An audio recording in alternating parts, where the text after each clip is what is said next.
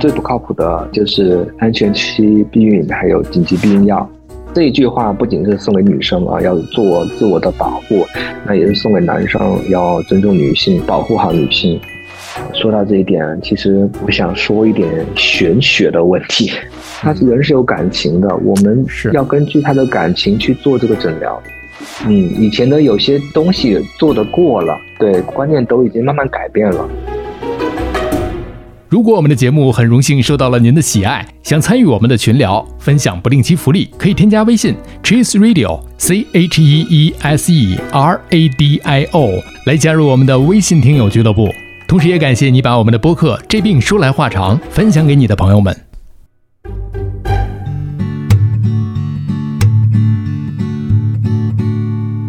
你头昏脑胀，不太灵光，走路有点儿踉踉跄跄。你肠胃可能还有点受凉，你吃饭只敢喝点汤。你鼻腔不通，喉咙发痒，这是感冒还是阳了个阳？你自测结果是一道杠，但是总觉得自己不健康。你量血压，你测血糖，你上网查，你想硬扛。家族群里各种推文，感觉你不剩多少时光。哪儿不舒服别慌张，毕竟人吃五谷杂粮。你哪儿不舒服别紧张，来听医生怎么讲。内外妇儿科研临床，药剂检验和影像。没事儿就别胡思乱想，人生还有下半场。这病说来话长，但是也好讲。这病说来话长。欢迎收听，我是阿汤。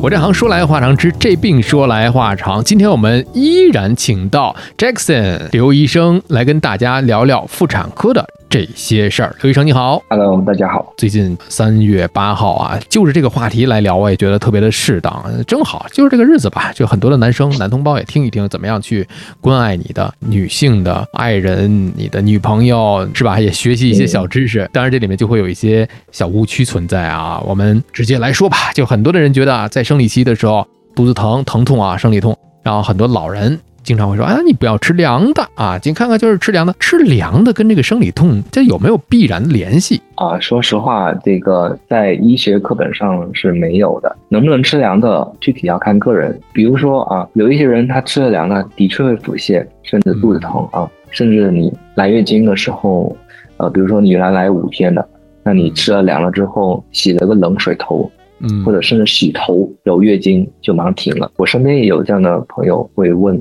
主要还是看个人体质吧。所以有一点点痛经，他可能嗯需要喝点红枣姜糖水之类的啊，嗯啊的确也是有需要的，暖暖胃。不能吃凉的，你也不要拉肚子，不要喝酒。但是我也见过，比如说他来着月经也喝酒，这也没事儿。但作为我们医生的角度来说的话，肯定你在月经期的时候，肯定是不建议吃生冷的，不建议喝酒，这一些就可能会造成一定的不良的影响的东西。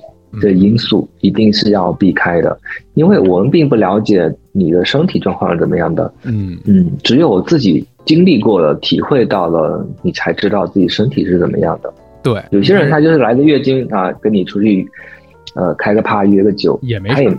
啊也没事儿。对，你说这个疼痛啊，有的人是也有完全不痛的，也有这个非常痛的，有很多的人是不清楚疼到什么程度叫正常，要疼到什么程度就不正常了。不痛是正常的，因为痛经它是一种痉挛性的疼痛，嗯。可能有一些人他还觉得闷闷的，这个下腹部有点闷闷的，这个有点坠胀感，但他是能忍受的，或者觉得身体有点呃累啊、嗯。之类的，都是属于比较正常的。因为你想一下，他要出一次血嘛，肯定身体会虚一些，所以肯定会有些不舒服。但是如果是你出现疼痛了，呃，有些疼痛你是可以忍受的，这些都 OK，都嗯没问题。如果你一直都是可以忍受的，或者是偶有几次都是没有问题的。啊，对，可能跟你近期的一个饮食习惯或者是生活习惯，呃，休息都是相关的。但是如果是你，嗯，每次你痛到都需要吃药来缓解这个疼痛的话，可能就会存在一定的病理的，嗯，就是还是去就医吧。病态的一个状态。对，有可能会是一些疾病所导致的。哎，你看，正好这一期的这个误区篇啊，延续了我们上一期那个话题。作为男生来讲，怎么样去了解你的家属或者伴侣？哎，这期同样男生很适合来听。是的，懂得很多的这个医学常识的人，其实并不是大多数，有很多可能会哎不知所措，可能会比较茫然。接着来说啊，刚才说到这个生理痛的这个吃不吃凉的这个问题啊，呃，依照个人的情况来看，另外一个是生理期的这个月经周期日期，有的人正常，有人不正常。在这里有个词叫不正常，什么叫不正常？多晚多久需要注意了，或者是多么频繁叫做不正常？尤其是啊，补充一句，像这次的这个疫情之后，是不是我受到的这个病毒的影响啊，整个的这个周期确实是有一个紊乱的状态，但是可能没有一个庞大的一个数据来支撑它啊，没有一个必然的一个学术上的一个因果关系，但是确实出现了这么一个状况，就怎么样才叫不正常？呃，月经周期的话，首先一般来说，我们正常的周期是二十八天，来月经的第一天到下一次来月经的第一天的话，就是相隔二十八天，这是最最最正常的一个周期。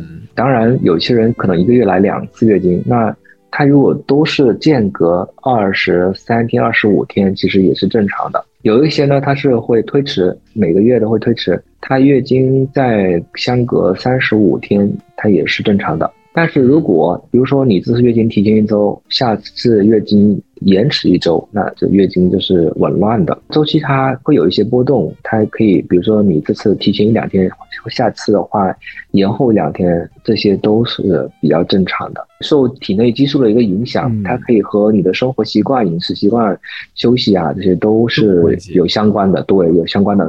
所以在这次疫情感染新冠之后，有些女生的月经周期它会乱，它会延迟，这也是正常的，因为你身体的数字改变了，它会让你的这个内膜的一个增长的一个速度会减缓，所以你的月经可能就会呃延迟来。那当然，你这个身体数字恢复了之后，月经又是正常的。那还有一部分的，我讲的这部分是生育期的女性，并且是没有做避孕的女性，她有可能会发生一个叫生化妊娠，就是在，就是她怀孕了，但是在下一次月经来之前就已经自然流产了。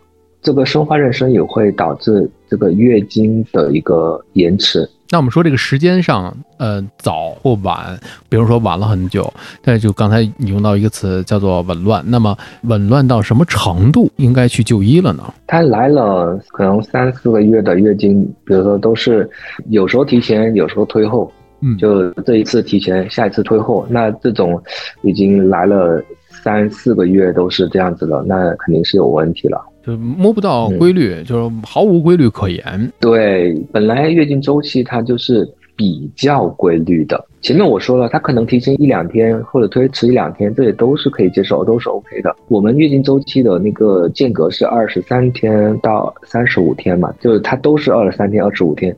或者都是二十八天，或者都是三十五天周期，都是算是正常的。但是你又是一下子早，一下子呃又延迟的话，那这个肯定是紊乱了，体内的激素失调了。那有一些你看要首先了解的是，在女性有生育能力的十四岁左右啊，到性成熟是十八岁。在这个阶段的话，她的月经一般来说就是紊乱的，是可以被允许的。呃，她十八岁以后，如果是月经还是紊乱的话，那可能多少她有一些激素分泌的一些失调导致的这个呃月经的一个紊乱。其实这个月经紊乱和我们经期就是来月经的这。几天的时间的长短，还有一个量的多少是分不开的，不仅仅单单是说这个周期的问题。如果她月经周期是一样的，但是她月经的天数有逐渐的增加，或者是，呃，月经的量有很大的一个变化，它也是不正常的。多个维度综合去考虑这件事情。对。这是一个类型的问题啊，那还有一个方面就是关于疫苗，因为之前很多人在说这个 HPV 的这个疫苗是不是价越高越好？它对于年龄段有什么限制吗？嗯，HPV 疫苗的话，首先我们现在打了那个是二价、四价和九价的比较多。这个价就是说，它这个 HPV 的分型它就越多。它这个打二型的话，它一般是针对这个宫颈癌高危组的某两个类型，比如四价是四个，九价是九个吧。价越高的话，它是肯定是它预防的这个范围覆盖面越广。对，就像二价的话，它主要是宫颈癌的那个高危的类型，然后四价以上的四价、九价的话，它就包括了，呃，一些引可能引起这个尖锐湿疣这一类型的病毒，所以它的覆盖面越广，它对年龄呃也是有一些限制的。有两个极端啊，也是太小了，可能觉得应该给孩子去预防啊，呃，但是太小是不是有没有这个必要性？比方说我们所看到的科普文章里的九岁，嗯，首先呢，国内上市的这 HPV 是疫苗就是二四九嘛，然后这个二四九的话，覆盖的这个年龄范围是九到呃四十五岁。但是 WHO 的这个世界卫生组织，它推荐的话，主要的一个目标人群是九到十四岁的一个女性，她称为是这个接种黄金年龄。所以对于这个什么时候去接种的话，当然是你接种的越早，它获得的预防效果肯定就是越好。但基本上都是在最低是九岁这个年龄段上。嗯，对，最低的年龄是九岁这样。嗯。还有人会说，这个疫苗好像男生也可以打，是因为 HPV 它感染的是人群，它不分男女，不分性别的，对，不分性别的，嗯，所以呃，男生其实可以去打这个疫苗的，嗯，它不仅是对自己的保护，也是对女性的一个尊重，呃，因为我前面说了，这个 HPV 这个病毒的话，不仅是可以引起这个呃，是一个宫颈癌的一个高发的一个危险因素。它也是导致这个尖锐湿疣，就是性传播疾病里面的一种类型，叫尖锐湿疣。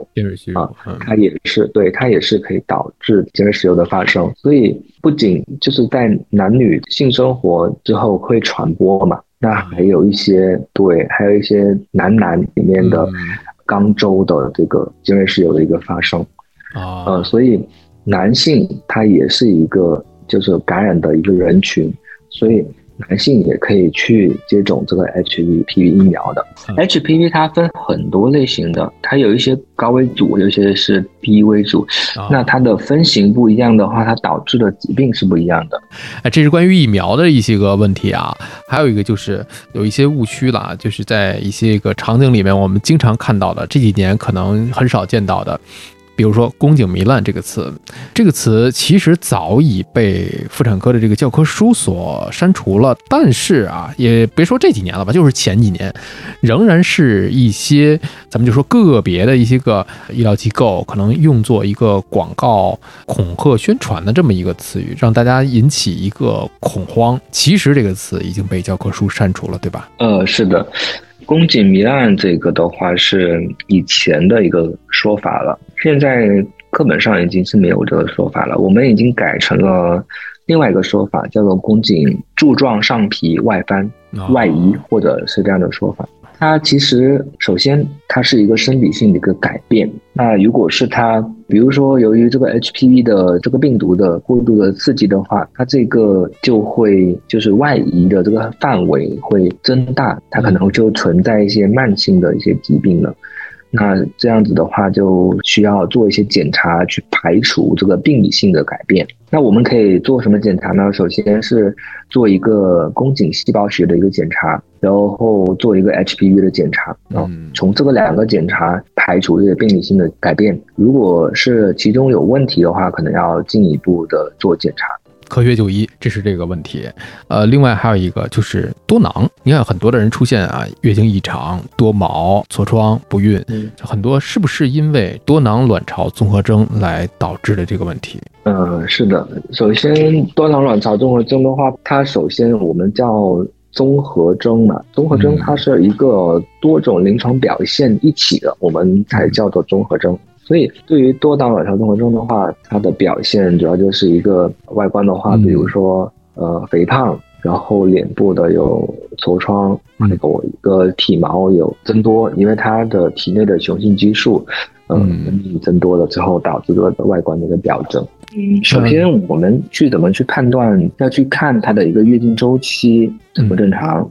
然后他有没有这个临床上的一些表现，然后我们才能去呃，特别是这个 B 超，我们要去看它卵巢上面是不是有很多的一个囊性的一个病变，嗯，然后再结合它的抽血，比如说雄性激素这些，去判断它是不是符合这个多囊卵巢，嗯，如果是符合的话，那要通过调节月经去治疗。因为多囊卵巢综合征的话，它可能会导致就是难以受孕，因为它排卵功能会发生一个障碍。它首先并不是一个能够完全治愈的一个，它有可能这个基因就存在你的一个体内了，只是说它表不表达出来。哦，那有一些的话，呃，它可能怀孕之后。它会发生改变，嗯，或者有一些她怀孕之前没有多囊的，但是怀孕之后可能就出来多囊了。而且她这个病的发生的时间的话，也并不一定，有些时候是年轻，有些时候对有些人他年纪大了才会有。啊，比如说呃生完孩子之后，只要是在育龄期的女性，她都是有可能会发生的。它本身是属于一种内分泌的一种代谢性的一种疾病。啊，所以它这个内分泌什么时候乱，真的要看机体自己的一个调节。就打比方说，这个癌症有些在年轻它就发生，有些在年老的时候发生，对吧？嗯，所以这种说不准。看，还是涉及到了个体差异的这个问题了。对，它可以通过生活的方式，还有药物的治疗去改善控制这个病情的进展。嗯，但是它也有一定的程度会复发。并且它还有一定的遗传，所以我就说它存在基因里面嘛，它需要在一定外界的环境因素的一个刺激下才会表现啊。就打比方说，肺癌患者。那有些人长期吸烟吸到九十岁，他也不会发生肺癌；那有些人四十岁他就发生肺癌了。是，就是他不吸烟，他也会发生肺癌，这是一个基因调控的问题。所以现在很多人，呃，有一些有经济能力的，他可以做一个全身的一个基因的一个检查。哎，你还别说，还真是有，因为上期我们。播了这么几期这个肿瘤的这个专题之后嘛，哎，也有朋友跟我说，他的这个目前所在的企业还就是这方面的，比方说啊，这个肿瘤筛查、早癌筛查，对，这是这个问题，确实是你刚才一说有可能遗传，那他还真是涉及到基因，那就是遗传的问题，表不表达的问题了。遗传过来，有可能他不表达你就没事儿，或者是晚表达。对，嗯，是的，是的。还有一个，我们经常现在好像没有这广告了，以前有这么一个广告，就是洗洗更健康，好像。呃，作为一代人，好像都成了一个梗，你知道吧？嗯，我还记得是叫把品牌名我也给它毙掉，就是这个牌子，就是洗一洗更健康。它只是宣传的是一个洗剂吧，它没有说是洗阴道的吧？它应该是个外阴的。一般我前面我也说了，我们一般是不做阴道的冲洗的，就说只是呃用清洗外阴。就是外阴的护理就好了，外阴要保持干净干爽，它就会少滋生细菌嘛。勤换内裤，还有这些酒店的东西干不干净啊，对吧？都是要做好防护的。还有一个是性生活，呃，干不干净，个人的一些不良习惯都会导致这些问题的发生。非常极端的话，是不是每天天天都要无死角的去清洗？那你就像你刚才说的，可能只清洗外阴会更。合适一点，可能他如果没有任何问题的话，只清洗完就可以了。如果是你过度的清洗的话，呃，前面也说了，对，导致一个菌群的紊乱，嗯，那它就会此消彼长的一个情况嘛。有益的细菌消亡了，那有害的细菌它就会增长了。那没有夫妻生活，依然会得阴道炎，这是有可能的。对，是的。就是因为不健康、卫生的一个卫生的问题，所以这个现在来看的话，刚才涉及到什么经常出差、酒店啊、床单被褥啊、自己的内衣内物啊，是不是清洁呀等等一系列的问题都会导致。对，呃，嗯，就是说这个女性在没有自慰的情况下，在没有和异性的性生活，甚至同性的性生活，抛开这几个方面，没有任何的异物进入过阴道，她也可以。发生阴道炎，因为本身只要她是一个正常的女性，阴道是一个开放的一个状态的。嗯啊，但是一般来说，没有发生过这些，没有生过孩子的话，她的大阴唇啊、小阴唇，它是在一个闭合的状态。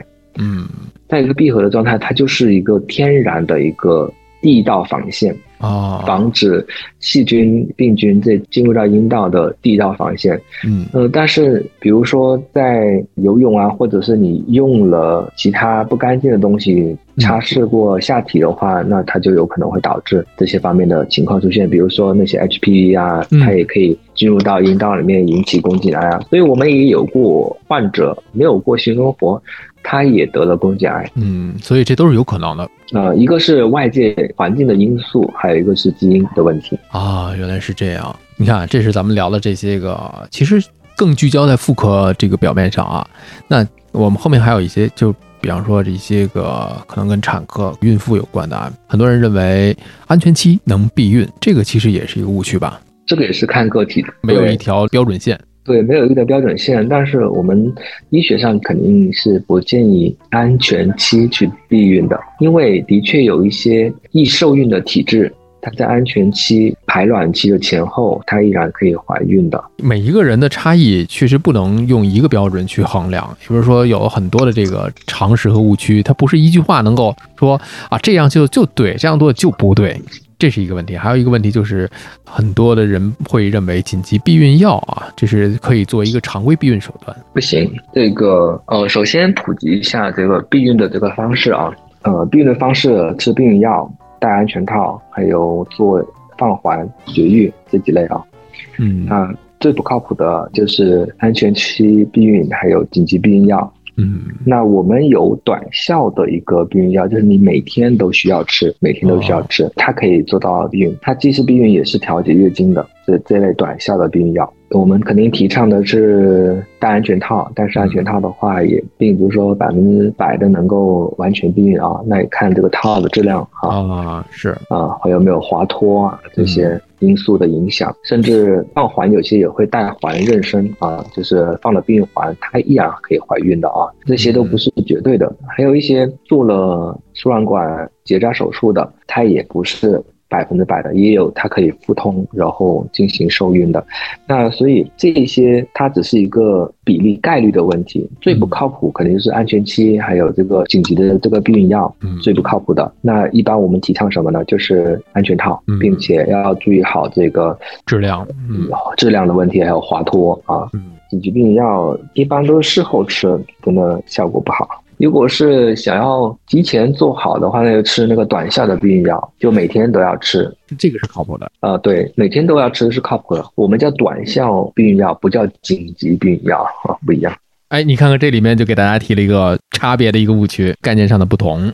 再说回来啊，就之前有很多的地方电台啊，会有一些广告。你刚才说到手术这一点，那比方说今天做手术，明天就上班啊，这个意外怀孕怎么办？到哪哪去做无痛人流？早些年年了，后来就管制了嘛，也不让播这种类型的了。就是说这个无痛人流真的是一点没有伤害，那是不可能的，肯定也会，即便它是无痛，它也会有一些伤害，对吧？首先说这个无痛人流的话，在操作的过程当中是有一点点感觉的，嗯嗯，但是我们给了这个止痛的镇静的这个药，让它睡一下，嗯它就不会有感觉了。但是如果是这个麻醉的过程当中，比如说他这个麻药，因为他给的这个剂量是很小的，他停止给药，他就很快就苏醒了。嗯所以这个麻药在控制的过程当中，如果他醒了，他其实会感觉到这个痛感的。那对于这个无痛人流，不管你是做无痛人流还是普通的人流，那风险其实是一样的，嗯差不多的。就说比如说有感染的风险啊，清宫不全啊，这个人流不全啊，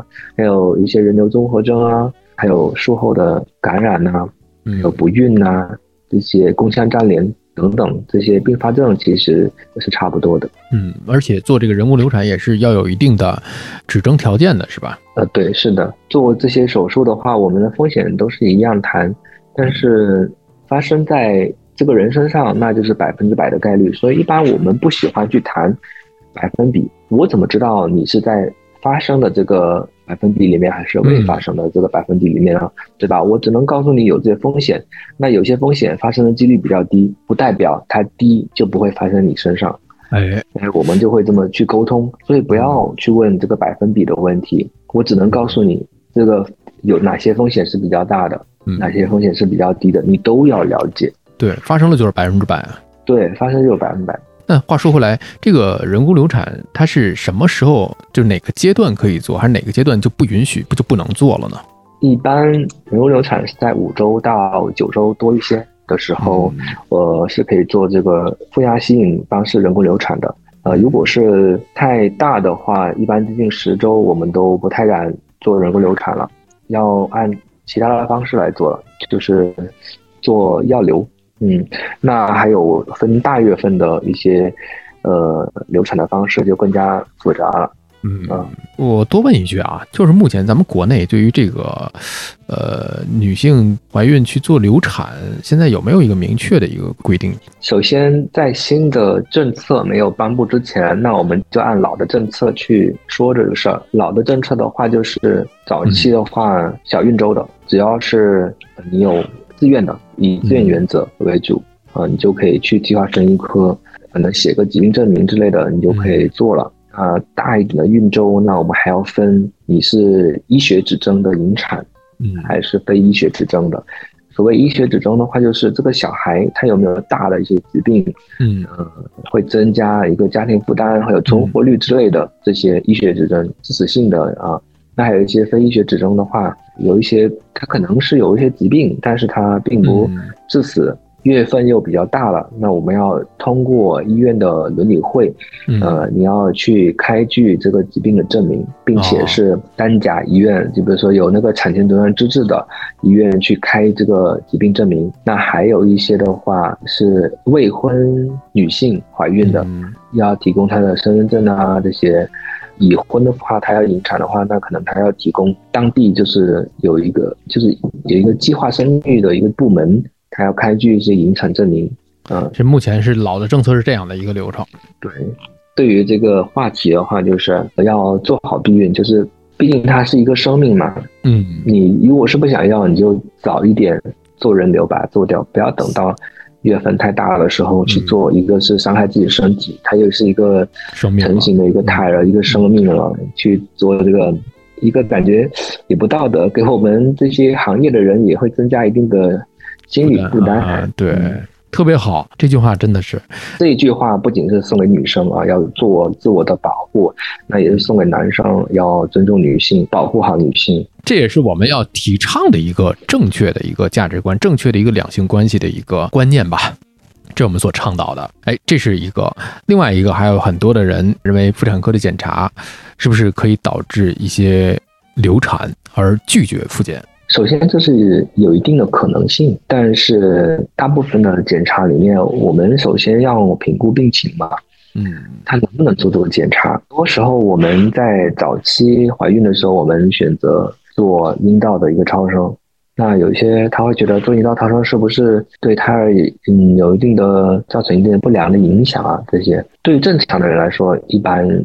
可以，绝大部分是不会的。嗯，比如说有流产可能性的那些的话，这个的话就不能百分之百肯定有没有影响，因为真的不好说。你做了这个检查，它流产了，你没找到其他的原因，可能就会归结到这个原因了。实际上这些原因是很复杂的，所以我们肯定是要评估好这个病情，不管是 B 超还是其他方面的操作嘛，我们都是要谨慎做好这个评估的。就像孕期。怀孕期间的话，我们一般都不会建议说用开塞露去通便或者是灌肠啊，它都会导致流产的。首先，呃，我们现在的产检主要还是排除一些比较大的畸形，还有一些疾病，比如说无脑儿、脊柱裂啊，还有唐氏儿这些的检查。就比如说，我们现在做地平经检查嘛，我们两广地区，我们地平高高发地区嘛，我们做那个地平经检查。尽管夫妻双方的地平经检查都没有问题，但是小孩出生的话，他就是有一个地平。那为什么会这样呢？因为有一些特殊类型的一些地平。就是进一步的去做检查，那看你这个检查机构的一个能力了，有能不能做得到？也要看我们的一个检查的医生，呃，产科医生还有遗传学的这些呃医生去判断了，需不需要进一步的去检查的那么细？呃，这个是只是一个基因方面的。那基因是我们人类是一个基因库很大的一个类型，嗯，就算我们在产前诊断当中检查这个基因类型，它也不能百分之百的。把所有的这个基因序列都检查清楚了。人类是在不断的一个进化，有很多的未知的。我们现在只是一个冰山一角的发现的一部分的一些疾病，还有一些产检的时候，我们会做一个大的一个心脏的一个超声的检查，是能排除掉致死性的心脏疾病。但是有一些，比如说房缺、呃室缺的这一个先天性的一个类型。它比较小的，嗯嗯，有可能发现不了。我们目前能做的话，就是尽量的去排除这些疾病的发生啊，预防这些带有疾病的小孩出生，嗯，就是优生优育的角度。那在这个不能排除的这些个问题前面，是不是如果说我们把它可以考虑到从基因方面上来去想的话，是不是双方的这个家长，也就是说这个呃夫妻二人的基因的筛查也同样很重要？我们在做检查的时候呢，首先这个基因的话，它可以分父母遗传给小孩的，还有一个是后天基因突变的所发生的。这个检查的话，我们首先是先有问题的，我们先是检查这个小孩，呃，就比如说我们做了羊水的这个穿刺，我们获取了这个标本，那我们会建议他，呃，顺便一起把这个基因组的这些疾病也做了，大概率是没有问题的。那有一些如果是检查出来有一些问题的话，那我们就去寻找他父母就是同等位点的、同等位置的这个基因是不是有问题。这是一个临床上的一个检查的方式。那还有一种呢，就是这夫妻双方他老是怀不上孩子，或者怀上了这个孩子都留不住。嗯，那我们就要去检查夫妻双方的这个染色体啊，还有基因这方面的疾病。哎，你说到这个问题，我想到前一段时间有一部电视剧啊，呃，就是描写妇产科的这个故事。它就是里面有一个病人的一个案例，就是好像家里的孩子生了三个，每一个都是出生之后夭折了。后来经过基因序列的检测，哦，还真是基因的问题。对，的确是存在这样的问题的。就我也看过国内很多这样的一些事例，呃，就是生出来的孩子都留不住。同样，我在我们医院也接诊过这样的一个患者，也有案例。对他前面好像生了三个还是四个孩子，都是留不住夭折的，然后给他们夫妻俩做了检查都没有问题，最后的小孩在我们这里生了，没有得水访这个病例，然后不懂后面的小孩怎么样，估计现在有一年多了啊。我当时在就诊的时候，我就特别关注过，看了一下他之前的那些病例，他。做了一些检查了，都在大医院做了一些检查了，都没有问题。但是小孩就是留不住。说到这一点，其实我想说一点玄学的问题。可以。首先啊，这个玄学的问题是这样子的：心态一定要放好。嗯。孩子是缘分，他该来的时候他会来的。嗯。我给你举几个例子啊，我以前的一个老师，他们夫妻双方的话也做了检查都没有问题，但是一直要不上孩子。然后就打算放弃了，然后他领养了一个女孩，领养那个女孩一个多月，她自己就怀孕了，然后生了个儿子，然后这个小孩后面领养的他也留下来了，就一起养。那我们临床上也有过一些，就是他的孩子就是没有任何问题的，但是就是在二十几周的时候就流产下来了。检查没有任何的，就是我们目前所知道的一些导致流产的一些因素都排除掉了，所以就很难去解释啊。这是玄学。对我之前我说起这个事儿的时候，我身边也有个朋友跟我说，他告诉我一个故事，就是他也有啊认识的人，他也是领养了一个孩子，哎，领养那个孩子之后，这个他自己又怀了，怀了之后他觉得自己怀了，他不想养别人的孩子，他把这个孩子送回去了。哦，然后。他就流产了，然后他又把这个孩子领养回来，就别人都说嘛，可能可能这个孩子给你带来这个运气啊，怀孕的运运气。后面他又把这个孩子领养回来了，领养回来之后他就怀孕了，后面就没送出去，然后后面就又生了自己的孩子。哇，真神奇啊！对，所以有有时候解释不了，说解释不了的，这就是，所以有时候我会跟一些流产的患者说，嗯。心态要放好，有些她流产了之后，她会很焦虑，就很焦虑的，然后呃跟你说啊要不上孩子啊怎么怎么样，会去担心这事情。嗯，嗯，而我就说最后最后安慰的最后的话，我才会这样说的啊。这因为 毕竟要相信科学嘛。哎，是的，是的，这个也是安慰病人的一种手段跟方法。对对对，嗯最后最后办法，对调整心态，因为我就说，哎，你都已经生过一个健康的孩子了，嗯，真的想要个二胎的话，这个心态一定要放好啊，嗯。就是也是这样子，心态放好，这个孩子真的是缘分，该来的时候他就能回来。嗯，嗯我姑妈也是这样子，我姑妈她四十五岁之前，嗯。她要孩子也要不了的，她都打算放弃了，跟我说她要想要领养一个孩子，嗯。后面提出这个念头不久，四十五岁高龄，她自己怀了自己的孩子，就是打算放弃了，那真的就就偏偏就来了，这就是说这个孩子真的就是上天的恩赐吧，就就是缘分，缘分真的是缘分啊，嗯，这个没有没有道理可讲。你说概率上，你说从这个 机缘巧合，概率这个东西嗯本来就很玄学，因为它就是一个玄学，只能说我们用数学的模型建立出来一个概率啊，这个不好解释。当然了，在劝慰病人的时候，在劝慰这个家属的时候，我们有的时候会用一些个技巧，但是这些技巧可能有的时候会让自己都相信。对对对，就玄学这一块，因为主要我从理性的角度来说的话，其实这个的确是一个概率学。你看，你有没有发现这么一个问题？咱在劝这个病患及家属的时候，虽然我们讲了一些故事啊，真实的案例啊，一些个玄学，但是我们都是劝人积极向善的，对对，是的，是一定要让他相信光。哎，是是，虽然不是奥特曼吧，但是也要相信积极的一面，生活总有积极的一面。缘分到的时候，终究是该来的就会来了。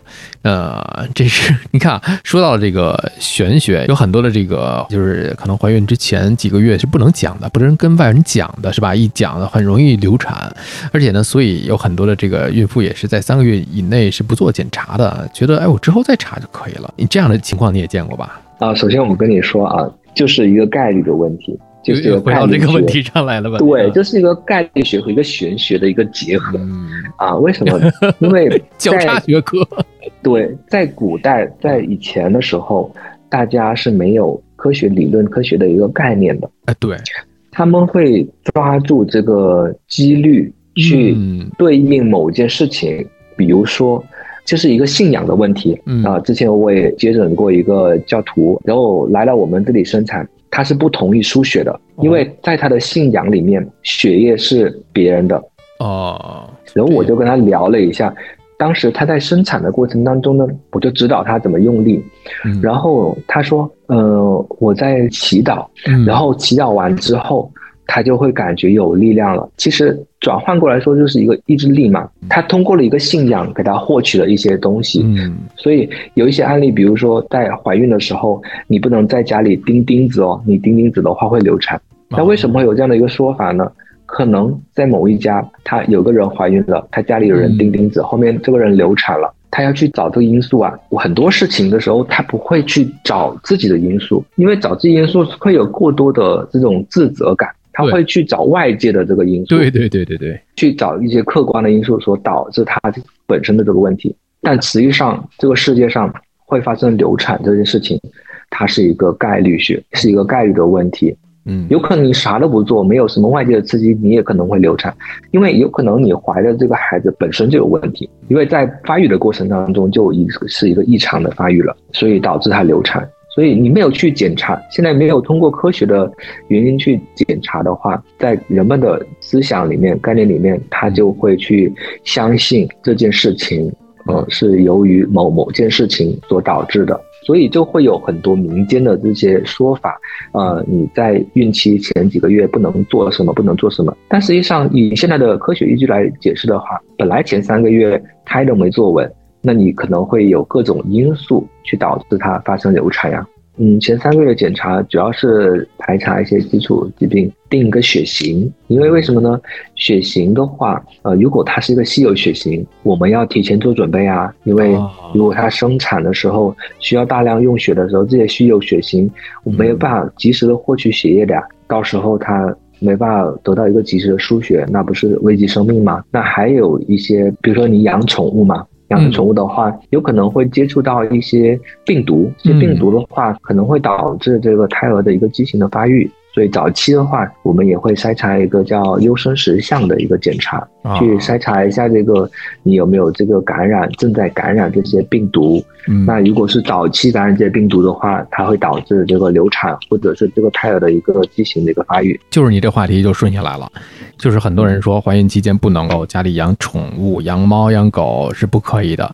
其实这里面刚才你有一个细节，就是检测它的这个病毒。呃，首先能不能养，我的答案是可以养，但是嗯在备孕前先做好这个检查，比如说做这个优生十项的这个检查。呃，很其实就算你没有养宠物，在环境中也可以接触到这些病毒，嗯所以你很多我们看了检查我就知道了，就很多呃怀孕的人做了这个检查，一看结果啊，曾经感染过，啊、他感染过了，他体内就会有抗体嘛。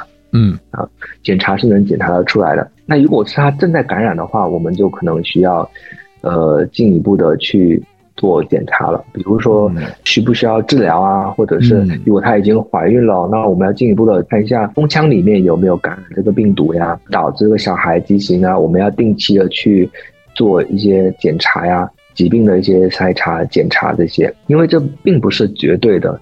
呃，宠物当然它可能多少都会携带病毒，对吧？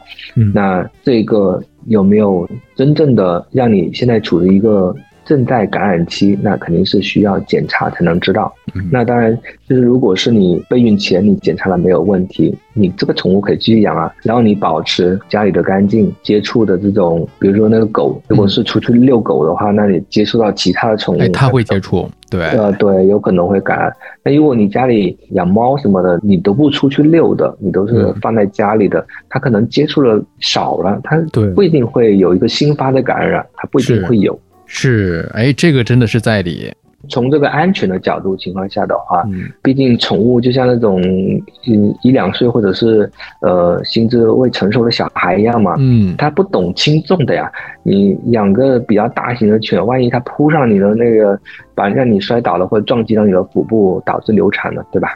哎，这是一些不确定的因素在，对，这是一方面，还有一方面就是刚才说的那些有可能会导致一个病毒的这个嗯。传播，所以在安全的情况下，肯定是呃不建议养的。嗯，也是从您的安全角度上来讲，但是我们开头也是亮明了我们态度是可以养，安全因素这些不确定的病毒因素，您要做好提前的一个防范工作，这个是必要的。自己去权衡这个利弊，嗯，因为我有一次出诊啊，我去接一个孕妇，我一看他们都穿着黑裤子，然后裤子上全都是毛，哦，沾了那个毛，我就知道，哎，你是不是家里养猫了？啊他说 是的。一查他既往的检查结果，哎，一些病毒曾经感染过，他不一定说正在感染，那就没有问题。说的就非常的详细了，很细致了。呃，刚才有一个问题，就是说到检查这里面，有很多人会有一些 B 超的检查，这个 B 超是有人讲对宝宝不好，能少做就少做，这个是真的吗？B 超的话，它首先它是一个超声啊，超声的话就是我们听不到的一个声音啊，它的分贝啊。超声波，首先，这个超声波它对小孩它是没有影响的啊、所以它是一个监测手段。我们并不是说无脑的去做这个检查，我们是要有指征的，就是说你这个患者需要做，我们才会给他做。嗯，嗯还有一个问题就是关于二胎的问题。那有的人说头胎剖宫产，二胎是不是也要进行剖宫产？这个问题的话，也是看个人的啊。首先，嗯要看他是不是一个绝对的一个剖宫产指征。如果他必须需要手术的，那我们就直接进行他手术了。嗯那如果是他没有剖宫产指征的话，我们是建议他先是阴道试产的。就比如说他的骨盆条件是可以的，宝宝不是很大，嗯并且这个疤痕愈合得很好，他可以自己耐受这个宫缩痛，那它就可以自己生。一个是看孕周，呃，所以对于这个问题来说，疤痕子宫的话，不是所有的疤痕子宫的产妇第二次怀孕都需要做手术，我们要经过一个评估的，并且我们倡导的是，如果有条件的疤痕子宫的孕妇。有条件的话自己生，因为恢复的快呀、有条件的，就是我们要做好评估，我们都会充分告知。还有一个是我们要充分的评估他的情况。你看，交给你的临床大夫，他会充分评估，这个是必要的一个前提条件。是的，一个是我们不仅是观察他的一个硬性条件，就是说他的骨盆啊、嗯，小孩的大小啊、呃嗯疤痕啊、其他等等这些情况，就是临床上的。那还有一个是他的一个意志力，我们也会观察。哦，意志力啊，一个意愿，不仅是他的意愿，还是和他的家里人的意愿，嗯，这些都是需要综综合考虑我们不诊疗的话，我们诊疗的是一个人呐、嗯，不是单单是一个疾病而已。他是人是有感情的，我们是。要根据他的感情去做这个诊疗，感情是会影响这个诊疗的。不仅是看病，我们是在人文关怀。那最后还有一个问题啊，就是说可能还是一个误区。呃，我都其实能够设想出来这个问题的这个答案了啊，这也是一个误区。呃，说这个生完孩子了，坐月子啊，呃，是不是不能洗头？我估计刘医生可能会说，这个要看个人的这个身体条件。不，呃，是绝对能洗头的，每个人都能洗。嗯，那看个人条件的话是，呃，是看他的家庭背景吧。就是说他的家里极力反对的话，或者他自己本身就是那种观念很重的，但是我相信现在很少了，基本在我们这儿生呢都不会有这样的。他还想，呃，生之前洗个头，生完的时候再洗嘛。啊、其实这个那洗头不洗头跟这没有关系。对，是能洗头的。在什么样的情况下我们会让他洗头呢？一个是有条件，什么条件？就是你洗完头之后要把头发吹干，因为的确我们中国人体质肯定是不一样的，生完孩子会比较虚，身体上很多东西、很多事情做不了，嗯很多东西可能也不一定能吃，因为吃了可能会影响他的奶水啊之类的，或者影响他的伤口的恢复之类的。那这些都是都是看个人的。那洗头这件事的话，其实我们是也是会建议他进行个人的一个清洁护理的。首先是呃。不要着凉的用水的温度啊这些啊，对，别感冒了。洗头的话也要就是洗完要尽量的吹干了，个不要让自己的头皮湿漉漉的，头发湿漉漉的。这些嗯，从中医的角度会说，比如说湿气啊什么的会加重啊，那可能月子做的不好，以后的话可能呃会有更多的一些疾病。的确也是这样子，就你身体没调理好的话，你可能以后会更加容易有一些这里痛啊、那里痛之类的，嗯。头痛啊。呃，这个老人说的是对的，但是以前没有那么好的条件，嗯，有那么好的设备，嗯，以前的有些东西做得过了，就比如说你一个月不能洗头啊、嗯你不能开窗啊、嗯。房间也不能开窗，有些是做得过了，嗯，因为以前没有这些条件啊。但时代在改变，所以对人们现在的观念，对观念都已经慢慢改变了。哎呀，这聊了这么多啊，其实这些问题不足以能够涵盖啊，不管是妇科也好，还是产科也好的这些个目前的一些个大家的疑问。呃，我们每一期的节目下来之后呢，在不管是微信的听友群，还是我们的这个播客下方的留言，都会有很多其他的问题。我们这样，我们可以啊，就这两期完事儿之后，我们在播放的时候，可以跟大家再去看一看大家的反馈。如果说大家对于这些个还有我们没有聊到的这些问题的话，大家觉得哇，我还想问这个问题，那您就可以给我们来进行留言，或者是加入我们的听友微信群，再抛出一堆问题，我们再积攒一些个问题到了一定程度之后，我们再回头再请刘医生 Jackson 来返场，跟大家再去解答一些个常识啊、误区啊、想不明白的一些事儿。可以可以，好吧，那今天我们就跟 Jackson 刘医生先聊到这儿，好吧？感谢刘医生。好的，也谢谢你。